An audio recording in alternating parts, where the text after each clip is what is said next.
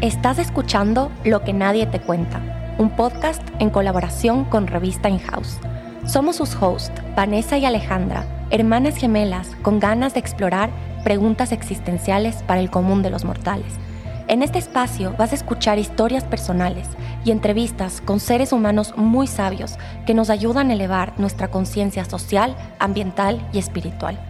Esperamos que nuestras conversaciones resuenen contigo y te acompañen en tu camino de crecimiento personal. Bienvenidos. Hola y bienvenidos al, a este nuevo episodio de Lo que nadie te cuenta. Estamos súper emocionadas por este episodio porque es extremadamente personal. Haciendo el capítulo de espiritualidad, hablamos de estos momentos en la vida, estos momentos de crecimiento en la vida, como la adolescencia, en donde hay mucho caos y en donde es el momento propicio para hacerte muchas preguntas. Mm. Son momentos duros, son momentos caóticos. Y yo creo que de las etapas de la vida que pocos hablan, pero que vamos a tocar hoy, porque Van y yo estamos en esos momentos, son en los últimos 20. O sea, 27, 28, 29, 30. Son estos, estos años en donde ya no eres un adolescente, ya no eres un adulto joven. No, tampoco. eres un adulto joven, pero no el joven joven, ¿me entiendes? No el de Se acercan los temidos 30, se acercan los temidos 30, que ya suenan como otra etapa de la vida. Mm. Eh, hay muchas cosas pasando alrededor, gente cambiándose de trabajo, todas las amigas, casándose. Es una edad, una etapa caótica. Em, una etapa caótica que creo que de, no se habla lo suficiente, pero creo que todos sufrimos bastante en esta en estos años de, incertidumbre. Yo creo que lo que prima en estos años es la incertidumbre. Entonces, no sé, que nos pareció chévere poder hablar de este tema con experiencias personales contarles dudas que tenemos. Muchas cosas no se van a resolver aquí, tal vez habrá más si saben las respuestas, por favor, escríbanos. Tal vez habrán más preguntas que explorar sí. y, tal vez saldrán nuevos episodios de, esto, pero me parece chévere poder explorar esta, esta mm. etapa. Ale, yo quiero empezar con una historia porque siento que resume súper bien este sentimiento en común que tenemos varias personas que estamos atravesando esta edad y yo cuando fui, no me acuerdo en qué fecha, pero fue hace unos meses de este año a Malinalco, a un retiro del el yoga de la comida. Que ya voy a explicar en dónde es Malinalco. Malinalco es como a dos horas de la Ciudad de México. Ya. Es este pueblo mágico con una energía espectacular.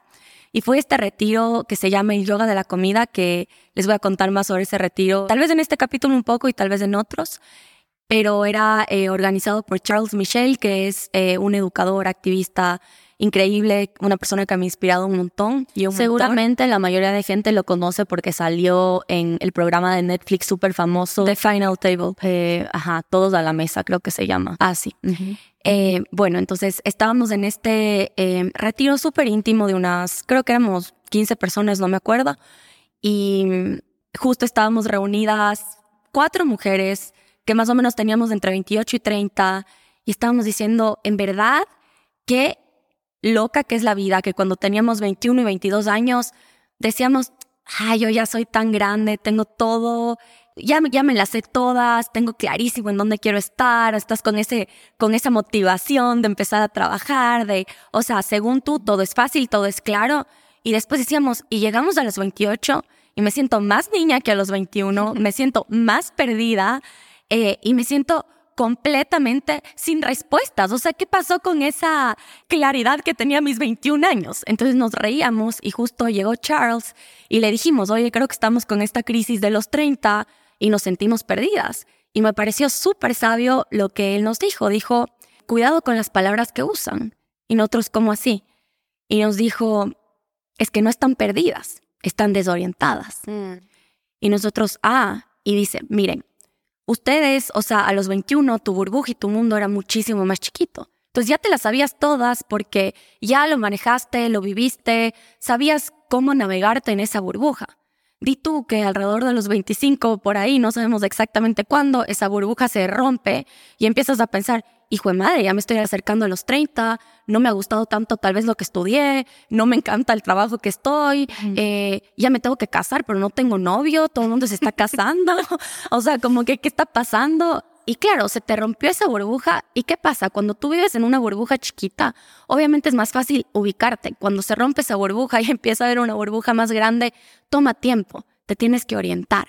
Pero usa esa palabra, estás en un proceso de orientarte, estás entendiendo nuevas cosas de ti, estás entendiendo eh, sí, nuevos sueños, nuevas metas, eh, nuevas formas de pensar. Estás dejando una etapa muy linda atrás y estás pasando tal vez a otra. Entonces, es ese momento en el que nos tenemos que tener más gracia, más paz, más compasión que nunca. Y sí, utilizar palabras que nos orienten un poco más. Porque si pensamos que estamos perdidos y que todo es caótico, yo creo que va a ser un periodo muy tumultuoso, pero si le ves como una fase de, wow, este nuevo mundo de posibilidades está ante mí y lo voy a explorar, yo creo que se vuelve un camino muchísimo más liviano. Mm, me encanta, me encanta esa analogía, esa experiencia tan personal y, y también pensarlo así. Es, ok, se te agrandó la burbuja, se te agrandaron las posibilidades, estás entrando en otra etapa de tu vida, hay que orientarse entonces me encantaría tal vez en este capítulo explorar ciertas preguntas. ¿Cuáles son esas preguntas que tal vez a los casi, casi treintañeros, casi treintañeros, a veces no nos dejan dormir o que nos preocupa mucho? Entonces yo quiero empezar con, con una que tal vez es la, la que a mí más me, me ha pesado. ¿Cuál es mi propósito? O bueno, es bastante. te fuiste demasiado. Pero dije, demasiado deep. Pero no, es válida, es válida. O sea, ya, vamos, vamos a menos del propósito, pero ¿qué me apasiona ya? Sí. Eh, ¿qué, quiero hacer con mi vida? ¿Qué quiero hacer con mi vida? Em, creo que es una pregunta muy válida, bastante existencial si ya le pones el propósito ahí. Pero es lo verdad lo que tú dices. Cuando uno hasta los 22, 23 o 21 que te gradúas de la universidad, te dan de la mano. Hay como estas etapas que tienes que cumplir, un sistema educativo que te va guiando y de ahí de la nada cumples, eh, te gradúas y te votan y te dicen listo. O sea, y piensan que con cuatro años de pura teoría vas a estar lista para el mundo. es una ridícula. Exacto. Y uno dice, ¿y ahora qué hago?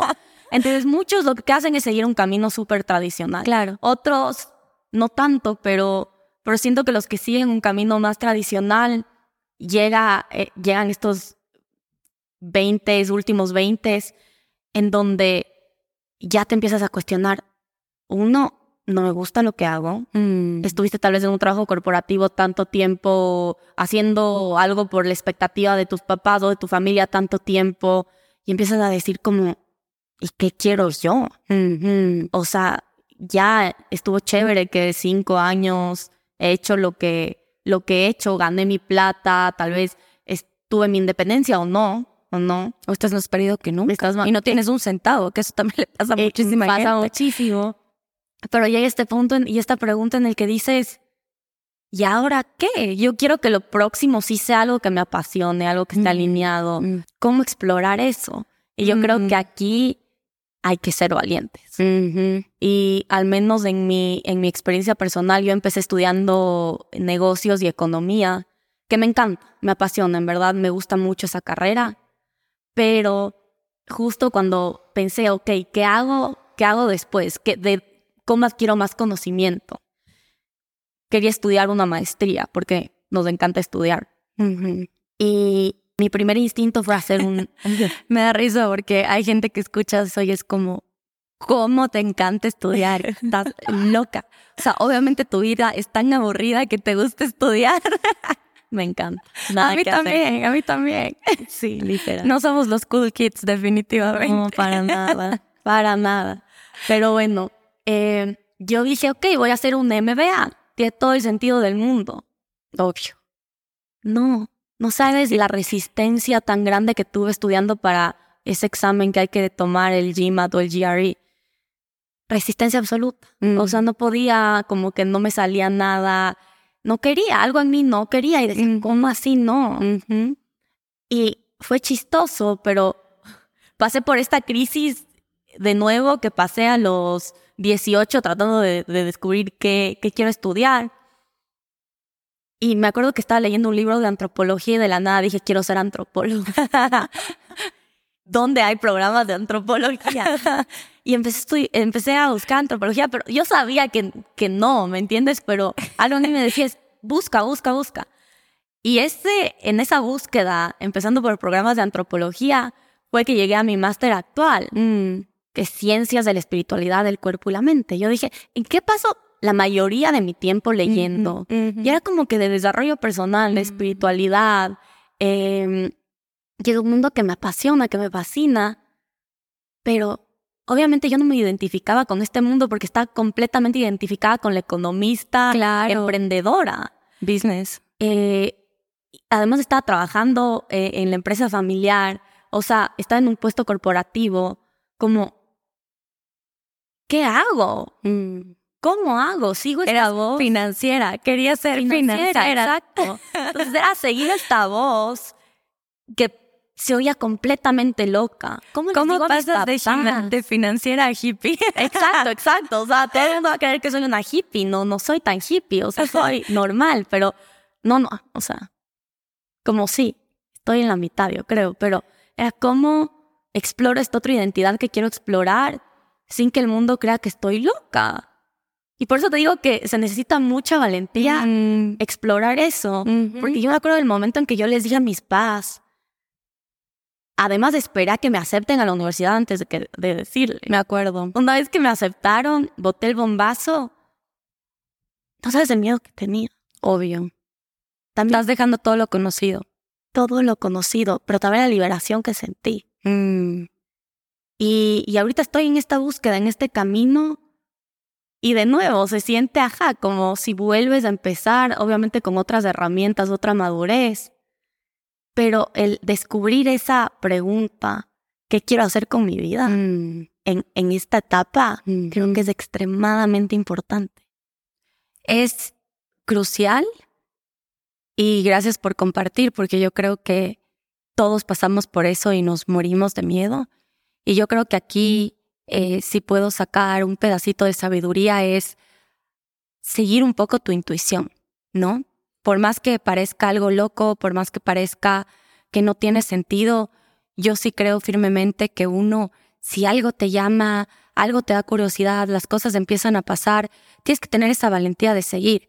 Y me acuerdo que tú y yo dimos un masterclass hace algunos años para los que los que estuvieron en ese masterclass, hablamos mucho de que la intuición es como un compás interno y no es como un GPS. Estamos muy acostumbrados y queremos el GPS, ¿no? Queremos que te digan exactamente toda la ruta y cómo vas a llegar y a dónde vas a llegar. La brújula solo te orienta. Te dice, mira, ahí está el norte, anda hacia allá. Pero haz de cuenta, no tienes idea que hay allá. Pero algo te dice, da ese paso. Y una vez que das ese paso, se van abriendo más respuestas y más respuestas. Y yo creo que tiene mucho que ver con el capítulo anterior sobre la espiritualidad, de no buscar las respuestas afuera, sino adentro. O sea, yo creo que este es un tiempo propicio, un tiempo óptimo para buscar esas respuestas adentro. ¿Por qué? Porque muchas veces es justo el momento antes tal vez de empezar una familia, donde estás en ese limbo. Muchos ya empezaron, pero seguimos jóvenes, ¿no? Los 28 somos jóvenes todavía, pero, pero es ese momento de hacerte estas preguntas difíciles y de escuchar tu voz interior y de decir, bueno, porque mucha gente con eso de que, no, es que soy economista, no, no, no puedo interesarme este rato por por ciencias de la espiritualidad. ¿Por qué no? ¿Por qué no? Tú, tú, tú que sabes qué hay atrás de eso. Si tienes la valentía y lo puedes hacer, hazlo. Hay miles de maneras, no tiene que ser una maestría, puede ser ir al trabajo que siempre has querido, puede ser eh, empezar un podcast mientras estás trabajando, puede ser empezar ese proyecto de arte, ese cuadro que siempre quisiste hacer. Eh, se ve de millones de maneras, pero es como que sigue esa curiosidad y esa intuición eh, que te dice, hey, por aquí. Y a mí me pasó un poco eso, Ale, me empecé a obsesionar con el tema de alimentos, de cómo crece la comida, de la naturaleza. Me daba demasiada curiosidad. Un día me acuerdo que en carnaval yo te dije, Ale, vamos a la Amazonía. Y tú, de una, vamos. Les dijimos a nuestros padres, bueno, chao, seis horas a la Amazonía. a explorar. Le escribí a Shushui, que ahora es un gran amigo eh, de la comunidad Shuar, por Instagram, que la encontré, pero algo dentro mío me estaba guiando como que tienes que ir y conocer acá. Y era como que no sabía qué, pero eso me llevó después a otra cosa, a empezar a trabajar con una fundación en temas de conservación, después a aplicar una maestría, pero fue a raíz de esa curiosidad y de ese primer paso, terminé en Costa Rica haciendo un curso de permacultura. O sea, definitivamente mis padres pensaron que me saqué un cuerno, un cuerno, un tornillo, pero no sé por qué dije cuerno. Espero que nadie me haga cuenta.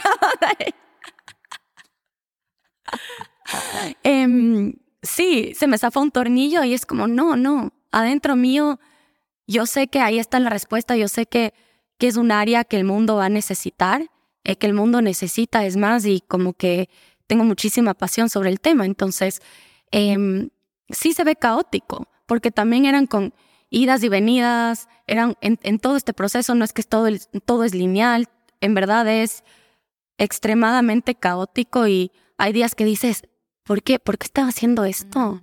O sea, ¿qué hago aquí? Y no sé si a ti en algún punto te llegó a pasar eso todo el tiempo. Cuando te fuiste. Todo el tiempo. Pero ¿qué es eso que te hace regresar? Mm. A ver, yo creo que es esa voz interior. Es, es, un mm. sentimiento más que una voz. Cuando haces las cosas que están alineadas con eso que tu alma o tu ser busca o eso que te da curiosidad, sientes paz. Mm. A pesar de todo lo caótico e incierto que pueda ser el exterior, sientes paz. Mm. Y algo en ti sabe que estás donde tienes que estar. De nuevo, como tú dijiste, muy accurate lo de la brújula versus el mapa. Mm. No sabes a dónde te va a llevar. No, yo no tengo idea. Pero sé exactamente que aquí tengo que estar. Sé que aquí mm. tengo que estar para aprender lo que tengo que aprender y que me está transformando en la persona que tengo que ser. Transformando, esa es una palabra que me encanta. es un periodo de bastante transformación. Y no es fácil, ¿no? Por eso dijiste es de valientes y es verdad. Sí, es de valientes. Sí, pero yo creo que para resumir esta primera pregunta, ¿qué me apasiona? ¿Qué hago? ¿Qué me gusta? Uno es seguir tu intuición y tu curiosidad. Yo creo que en esta etapa de la vida, de nuevo, no es lineal, pero a muchos nos pasa en estos últimos años que se acercan a los 30, esas preguntas que tal vez estuvieron en tu inconsciente por mucho tiempo de la nada empiezan a salir. Y de la nada no te dejan en paz. Entonces o les exploras o les guardas, les ignoras, y pero va a dar la crisis de los 40. En los 40, exactamente. no sé por qué dicen la crisis de los 40 de años, pero dicen, exacto. Es otra etapa en la que Claro, ya se te van los hijos probablemente y y te vuelves a hacer preguntas. Bueno, se te van los hijos. No, esta época con esta generación ya no se nos van los hijos a los 40, o sea, nos dan la crisis a los 60. Exacto, pero, pero igual siguen, siendo momentos importantes eh, a nivel, digamos que generacional o de seres humanos. Y, y yo creo que sí, lo importante es tener valentía, seguir esa intuición, seguir la curiosidad y atreverte a responder esas preguntas que te están saliendo. Así es. Yo creo que otra, exploremos otra pregunta que, que creo que es una que hemos hablado bastante con, con nuestras amigas. Mm. Eh, tal vez a las mujeres les pasa más que a los hombres en esta etapa, pero es la etapa de con quién me voy a casar. Y ni mm. siquiera con quién me voy a casar, deja tú eso. ¿Me quiero casar o no? Mm. ¿Quiero ser mamá o no? Uy, son muchas preguntas. Y otra vez, sin sonar como disco rayado, yo creo que no hay respuesta correcta o incorrecta, pero eh, sí tienes que buscar en tu interior y para muchas personas se va a ver de maneras diferentes y van a tener que enfrentar pensamientos y cosas diferentes de acuerdo también a tu personalidad y a cómo ves el mundo. Y por ejemplo, una historia muy personal que me pasó a mí es que yo pensaba como que el matrimonio es perder mi libertad y habiendo crecido con una gemela y todo el tiempo juntos, yo decía, recién en mis últimos 20 estoy eh, libre, eh, independiente y, ahora pensar que tengo que pasar mi vida con alguien más, eh, me causaba mucho este conflicto de, ¿será que eso es perder mi libertad? Y al final me di cuenta que que no es así. O sea, que uno, que tu libertad no depende de ninguna persona y yo voy en una relación de cuatro años y cada vez me siento más libre. Entonces ahí es cuando te das cuenta que no tiene nada que ver la libertad em, con una decisión así, sino que es un sentimiento interno y un sentimiento eh, que encuentras al, al trabajarte a ti misma, y aquí me acuerdo la historia que mi psicólogo me dijo que, y creo que es de alguna, de algún pueblo originario, no estoy segura de quién, no sé si de Norteamérica, pero ellos dicen que el matrimonio puede ser de dos maneras. Es, imagínate tú que son dos aves, y si tú amarras esas dos aves, a las dos les amarras con una ala, y después les pides que vuelen, no van a poder volar si están amarrados. Pero si les dejas en libertad y esas dos aves deciden volar juntas, eso es la libertad y ese es el matrimonio. Te puede acompañar alguien, ¿no? En tu camino, en tu proyecto. Entonces, yo creo que también, eh, o sea, cuento esta historia personal porque yo creo que se puede extrapolar eh, una enseñanza que es cuestiónate también tus miedos y tus cosas que piensas, porque tal vez muchas veces tomamos una decisión o dejamos de tomar una decisión por miedos o por historias eh, con límites que nos hemos contado y piensa y pregúntate, ¿cuándo me compré esta historia y puede ser diferente? ¿Hay otra posibilidad? Y yo creo que al responderte preguntas que te dan miedo y, y contarte otras historias, vas llegando a respuestas que van más alineadas con tu ser. Lo que sí yo creo que tenemos que evitar es tomar decisiones por miedo. Y muchas personas, por ejemplo, no quieren tener hijos porque les da miedo, porque eh, o porque el mundo está súper mal y otra vez, cualquier respuesta a la que llegues, cualquier conclusión eh, no está bien ni mal, es tuya única y hay que respetar, pero yo creo que lo que sí nos tenemos que cuestionar es, ¿será que lo estoy haciendo por miedo y desde dónde lo estoy haciendo? Porque tarde o temprano eh, te va a regresar esa pregunta y, y, si fue desde el miedo, no es algo que vas a haber resuelto con tomar o dejar de tomar una decisión. Entonces yo creo que es eso en, en esas preguntas tan personales y también yo creo que un factor muy importante, y no sé qué opinas tú, Ale, de la presión social, ¿no? Hay diferentes tiempos para cada gente, cada persona. y mm, nada, pues, eh, si te quieres casar a los 40, está bien. O sea, si no ha llegado tu momento, también. Como que yo no creo que, que tengas que tomar decisiones en base a a lo que los otros están haciendo. Creo que eso es un error si no lo sientes en tu, en tu interior. Totalmente. Y atando a lo de la presión social, mm. yo creo que los 20, o sea, últimos 20 son, me encantó lo que dijiste, tienes que ver qué ideas te has comprado y qué ideas quieres seguir usando y cuáles no. Mm. Creo que es la etapa en la que tienes que despojarte de todas esas ideas adquiridas que tal vez ya no te sirven y abrazar todas esas ideas nuevas. Y cuando digo todas, son todas. Entonces también aquí hay un proceso importante de independización de tu familia, mm. de tu familia, de tu cultura, de las creencias, qué cosas resuenan contigo, qué cosas no. Em, es una, una etapa en donde vas a empezar un, un momento de tu vida de total independencia. Y con eso no solo viene la independencia financiera, la independencia de, tal vez eh, empezar la vida con tu pareja, pero también la independencia de, pensamiento, de, creencias. Mm, em, y qué cosas, sí, yo creo que, que, aquí también puede ser un, una época de muchos roces o dificultades tal vez con las familias, mm. con los papás sobre todo, porque es la época en la que te empiezas en verdad a independizar completamente en creencias eh, y en formas de ver la vida.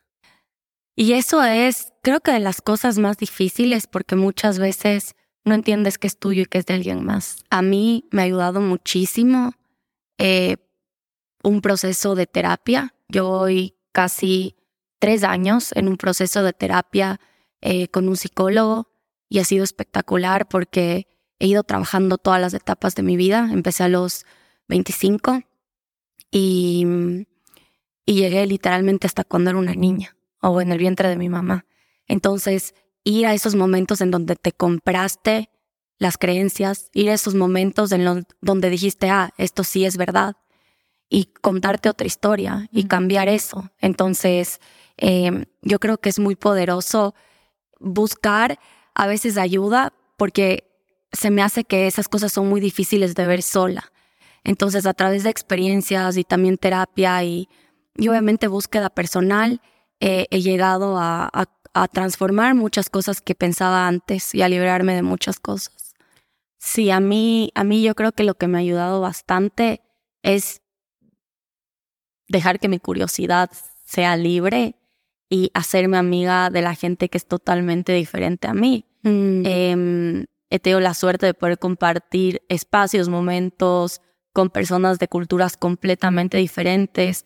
Por ejemplo, cuando viví en San Francisco, mi mejor amiga Somia, que es una de las personas que, que más me ha enseñado, de la que más he aprendido, eh, ella es de Singapur, creció en Japón, mm. habla cuatro idiomas diferentes. Em, compartíamos muchos valores, teníamos muchas similitudes, pero también me ayudó a ver la vida de una manera completamente diferente. Yo creo que cuando te encuentras con esas perspectivas tan diferentes, tienes la oportunidad de decir, wow, ¿me resuena? Sí. Mm. ¿Choca con algún, eh, algún aprendizaje, alguna mm. creencia que tenía ya grabada en mi interior? Mm. Sí, no, sí, sí. Ok, la quiero seguir teniendo o la quiero dejar y tal vez cambiarla por esta nueva perspectiva que tengo. Entonces, sí me parece tan valioso el poder constantemente ponerte en zonas eh, que estén fuera de tu, de tu zona de confort, hablar con gente que piense completamente diferente a ti o que venga de, de una cultura, religión, país, idioma completamente diferente al tuyo, porque es ahí cuando en verdad puedes distinguir qué fue heredado y qué está, qué es intrínseco, qué es mm. parte fundamental de ti, de quién eres. Entonces yo creo que esa también es una, una herramienta súper poderosa. El, el abrirte a nuevas mm. perspectivas y el no creer que la forma en la que tú ves la vida es la única forma de ver la vida. Y es un punto súper válido porque yo creo que los 28 es una etapa donde empiezas a chocar un montón con full gente y no tiene que ser alguien de otra cultura ni nada. Yo creo que eso también se puede aplicar a tus familiares, a gente súper cercana que tal vez ya piensa diferente a ti, pero siempre respetarles y escuchar el punto de vista y aprender y decir, bueno, tienen muchísimos más años que yo, ¿por qué ven la vida así?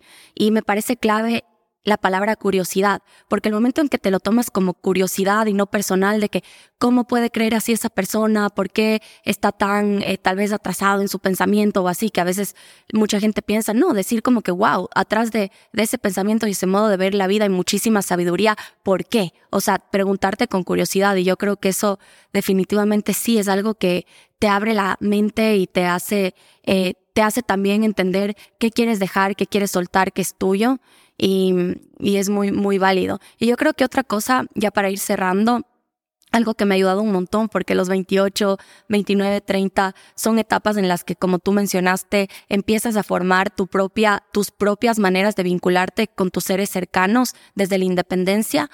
Yo creo que esto es algo que tuve que trabajar un montón desde mi relación contigo, que me costó, o sea, yo con mi mamá, con mi papá, yo me moría de miedo y decía, es que si empiezo a ser yo y, y no la persona que creo que ellos quieren que yo sea, me van a dejar de querer, voy a perder mi vínculo. Y eh, fue darme cuenta que no hay nada que rompe el vínculo de amor, nada en este mundo que rompe el vínculo de amor. Entonces tú te puedes distanciar un tiempo y eso nos pasó a nosotras dos, un tiempo nos distanciamos un poco, porque era normal, es saludable cuando uno se está encontrando, a, cuando te estás encontrando a ti mismo, empiezas con estas eh, preguntas y es saludable encontrar tu espacio. Pero cuando pierdes ese, eh, te da miedo perder ese vínculo. Pero después te das cuenta que ese vínculo solo se transforma pero nunca se rompe, nunca se pierde. El amor siempre va a estar ahí y tienes que dejar que se transforme y a veces se va a ver tu mamá ya no te trata igual o tu papá se decepcionó un momento y está bien, esa, esa parte es la que tienes que aguantar, pero saber que lo estás haciendo desde el amor y que el amor al final siempre encuentra el camino y el vínculo se transforma. Entonces, no tengas miedo, no tengas miedo de, de perder el amor porque eso no se pierde nunca. Me encanta, me encanta y, y para ir cerrando esta etapa tumultuosa, me encantan estas palabras. Exploración mm. es una etapa de exploración, de cuestionamiento. Eh, yo creo que de coherencia también. Mm. Explorar quién eres y dar pasos firmes y auténticos hacia donde quieres ir, mm. de independencia. Y yo creo que lo que, si es que haces todo este proceso con amor, amor hacia ti mismo y amor hacia las personas que te quieren, Em, creo que vamos a salir bien del otro lado. Yo creo que sí, les contaremos en unos años, más. no, y después toda la crisis de los 30, esto nunca se acaba, hermana, o sea, nunca. Esta es la vida. Pero bueno, igual nos encanta hacernos este tipo de preguntas. Em, creo que parte de la sabiduría es entender que nunca vas a llegar a una respuesta. Siempre hay em, preguntas que llevan a más preguntas. Eso también es algo que, que mi amiga Somia me enseñó, pero mientras más preguntas tengas, mejor, ¿no? Y para cerrar con cómo empezamos, acuérdate que no estás perdido, estás desorientado. Entonces, tente compasión y tente mucha paciencia y paz, porque vas a ir encontrando las respuestas poco a poco. Solo toma un poco de tiempo, pero eso está bien.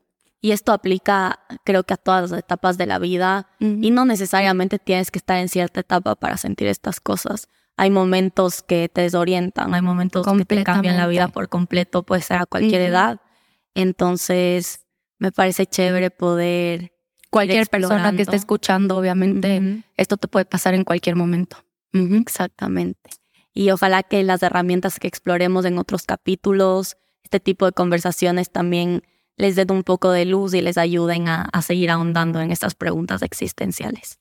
Les mandamos muchísimo amor, como siempre, gracias por escucharnos. Es un honor para nosotras que nos presten sus oídos y su atención. Eh, esperamos que les haya gustado y nos vemos en el siguiente capítulo. Bye. Si este capítulo resonó contigo, no te olvides de suscribirte y darnos un review para que podamos llegar a más personas. También nos puedes seguir en Instagram, en Lo que Nadie Te Cuenta Podcast, para ser el primero de enterarte de nuevos capítulos. Gracias por escucharnos y compartir este tiempo con nosotras. Nos vemos en el próximo capítulo.